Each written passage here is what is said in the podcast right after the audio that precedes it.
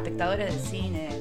Acá estamos en un nuevo episodio de La Forma del Cine, este segmento que hago para Simpleta ni Forma y que también en algún momento por ahí alguna de las otras chicas del grupo se enganchen y lo hagan ellas. Esto es parte de este proyecto que tenemos y que va tan bonito. Hoy va a ser un, episodio especial porque voy a hablar sobre especiales de stand-up, eh, stand-up comedy en Netflix, ambos. Y bueno, la verdad es que si siempre estamos criticando a Netflix por sus contenidos que dejan mucho que desear en la ficción, en este ámbito la verdad es que cumple. A mí el catálogo que tiene Netflix de comedia me gusta mucho.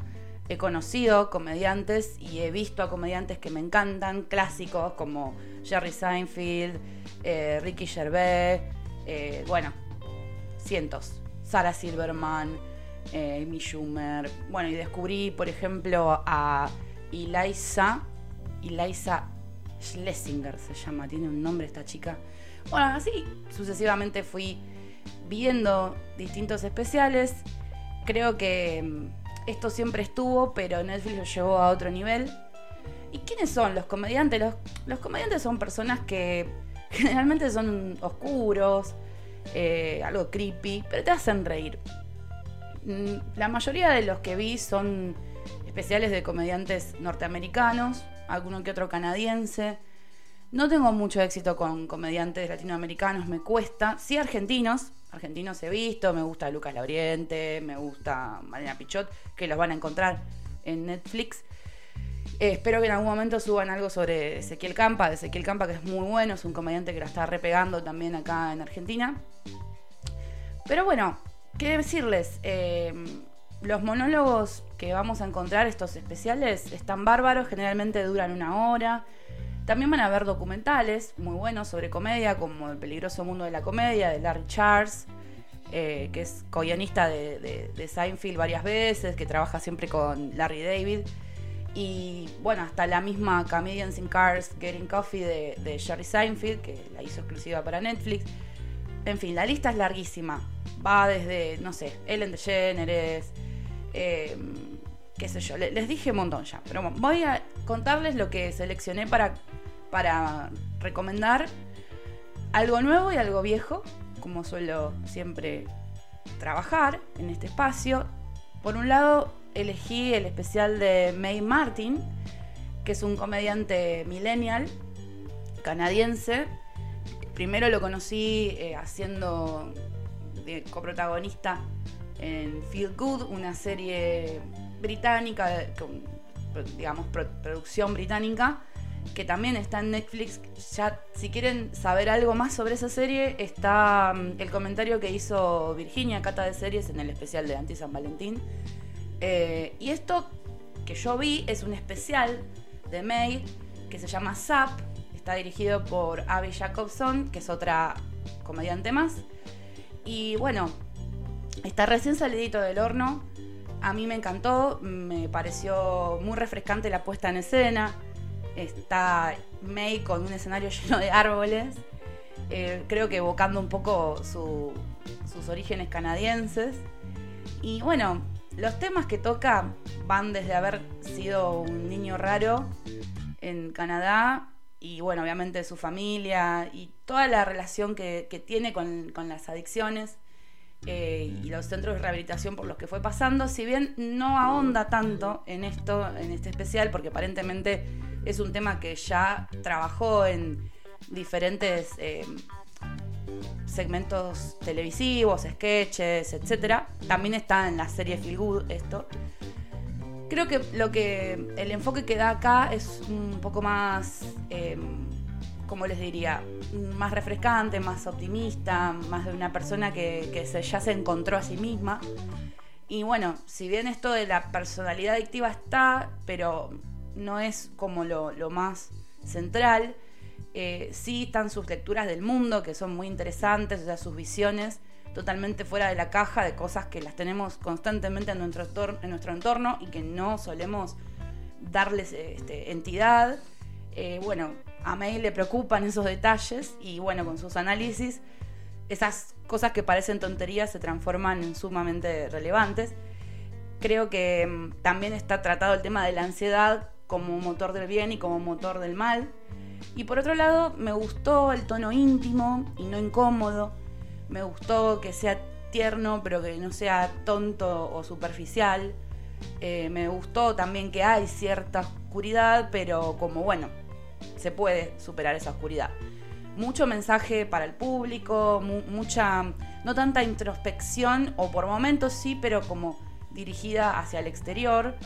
Eh, y bueno, me gustó que como recurso esté haya distintas situaciones soníricas, em, surrealistas, me pareció súper divertido, sorprendente, no es algo que usualmente se utiliza como elemento de comedia.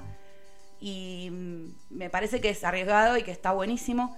El tono sincero también me gustó, em, todo lo privado suena cercano eh, y no, no una cuestión de exposición, sino más bien de te lo digo para, para que veas quién soy y que vos también te veas en mí.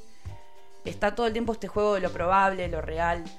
Y mm, bueno, si vieron Feel Good, seguro, y si no, mírenla porque es buenísima y es recortita. Si vieron Feel Good, van a, saben que, que May eh, suele contar cosas de su, de su vida personal, generalmente de sus intereses amorosos. Eh, y tiene como una ex que le cambió la vida, lo marcó. Entonces, bueno, en lo que respecta a esa ex eh, hay comentarios. Así que bueno, lo que también está bueno de este monólogo, que es como la parte, qué sé yo, que si te gusta el gossip, reba, es que se toma un espacio para mm, devolver ciertos comentarios y chistes transfóbicos que han hecho algunos comediantes, como ya el mencionado Ricky Gervais, que lo, admiro y lo detesto al mismo tiempo, y o Dave Chappelle. Y mm, bueno, le, devuelve eh, con mucha altura, haciendo un análisis sobre el espectro de género que hay en La Bella y la Bestia de la versión de Disney, em, le devuelve estos comentarios transfóbicos, acomodándolos, como diciendo, chicos, cálmense. Y mm, la verdad es que me, pareció muy divertido y me pareció muy acertado lo que, lo que él les dijo. Así que bueno, denle play, es súper cortito y, y después nos cuentan.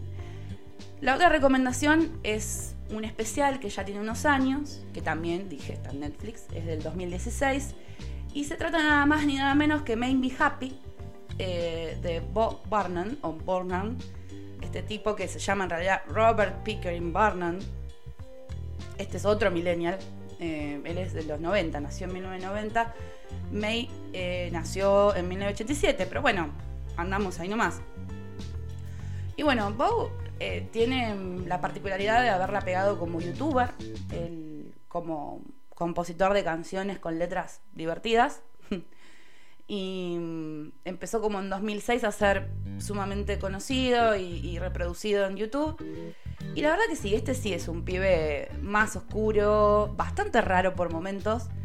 Y que a veces puede bromear medio border, como, qué sé yo. A mí me parece en, en, que en su otro especial, Inside, que es un poco más nuevo y que lo hizo durante la pandemia, hay como una especie de romantización de la depresión que no me copó. Pero bueno, a ver, son lecturas que uno hace, yo no creo que él haya querido hacer eso, es lo que a mí me pasó también. Tengamos en cuenta que es algo que se hizo en pandemia y lo vi en pandemia, o sea, si lo vuelvo a ver no sé qué me pasa. Por eso mírenlo y armen su propia lectura.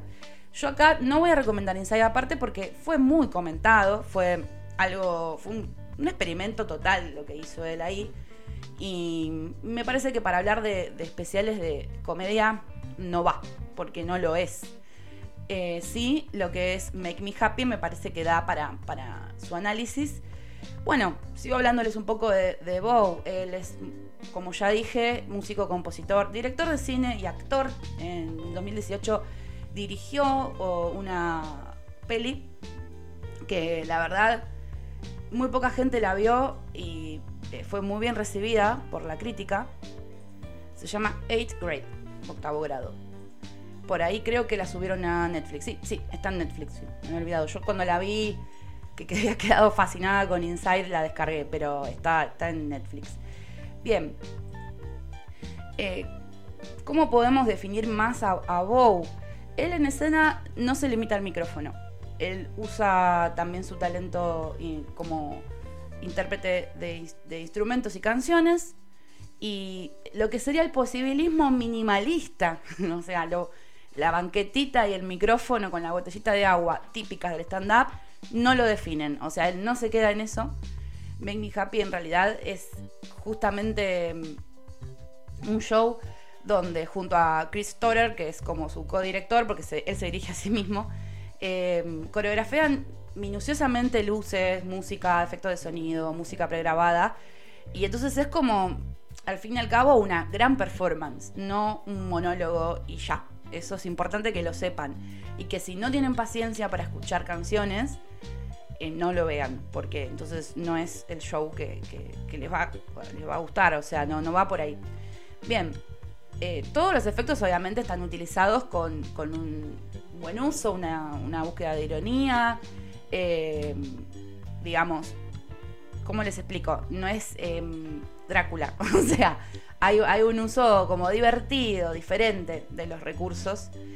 Bien, sobre el contenido y los temas, él se posiciona como un millennial blanco heterosis y se autocritica, se autorrostea, es muy divertido eso, porque hay como una deconstrucción divertida, digamos, del macho, Em, a mí me parece que siempre funciona esta cosa como de loser, que, me parece adecuada. Me gusta cuando los comediantes no se ponen a ver tanto eh, la fuera, sino también su, propia persona. Su propia postura entonces es esta, ¿no? Viviendo en una sociedad que me llena de privilegios, yo estoy triste. Así que haceme feliz. Bueno, todas las canciones que van a escuchar, a mí mi preferida es eh, Lower Your Expectations, If You Want Love Em, hablan sobre, justamente, hay que bajarse un poco del pony y, ponerse en la realidad, cosa que la puesta en escena no, estaría siendo como muy cohesiva o coherente con, las letras, o sea, todo es un delirio, menos las cosas que él dice. Bien, em, pero bueno, por momentos el show se pone bastante yankee, bastante americano porque bueno, sus preocupaciones van, no sé, desde que no puede meter su mano entera en un paquete de, en un tubo de Pringles hasta ponerse a putear a los cantantes country porque eh, hablan de los placeres simples de la vida en sus letras, pero están llenos de plata. Por momentos criticar a Kenny West o, el contenido de Tonight Show. Esas son cosas que son muy yankees, pero bueno, si googleas vas a entender las referencias y la vas a pasar re bien. Eh, también parece que está muy conectado con su show anterior, que se llama What, que yo no lo vi, lo tengo que descargar porque creo que en Netflix no está, y si está, disculpen la errata. Y bueno, en, lo que voy viendo de él, noto que hay como una construcción de un universo personal que se va conectando. Y bueno, si quieren descubrir a alguien talentoso, sorprendente, que recién está empezando para mi gusto, que también es actor, si, no sé si vieron em, esta película, uy, que ganó el Oscar a Mejor Guión, ya les digo, está, Promising Young Woman, de Meryl Fennel, que se ganó ahí el Oscar, buenísimo. Él está también ahí, es un personaje bastante importante. Y bueno, ¿qué más decirles? Ya tienen dos recomendaciones para empezar a meterse en el hermoso mundo de los especiales de stand-up que nos abren también la puerta hacia el cine.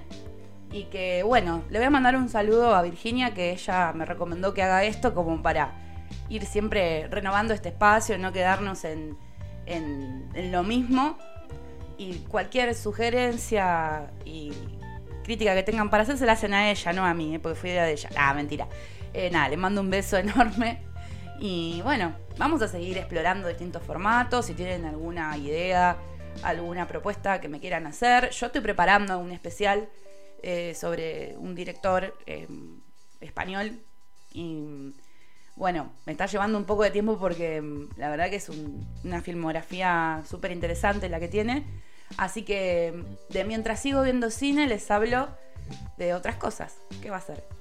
Esto fue la forma del cine del día de hoy y les deseo que como siempre vuelvan prontos.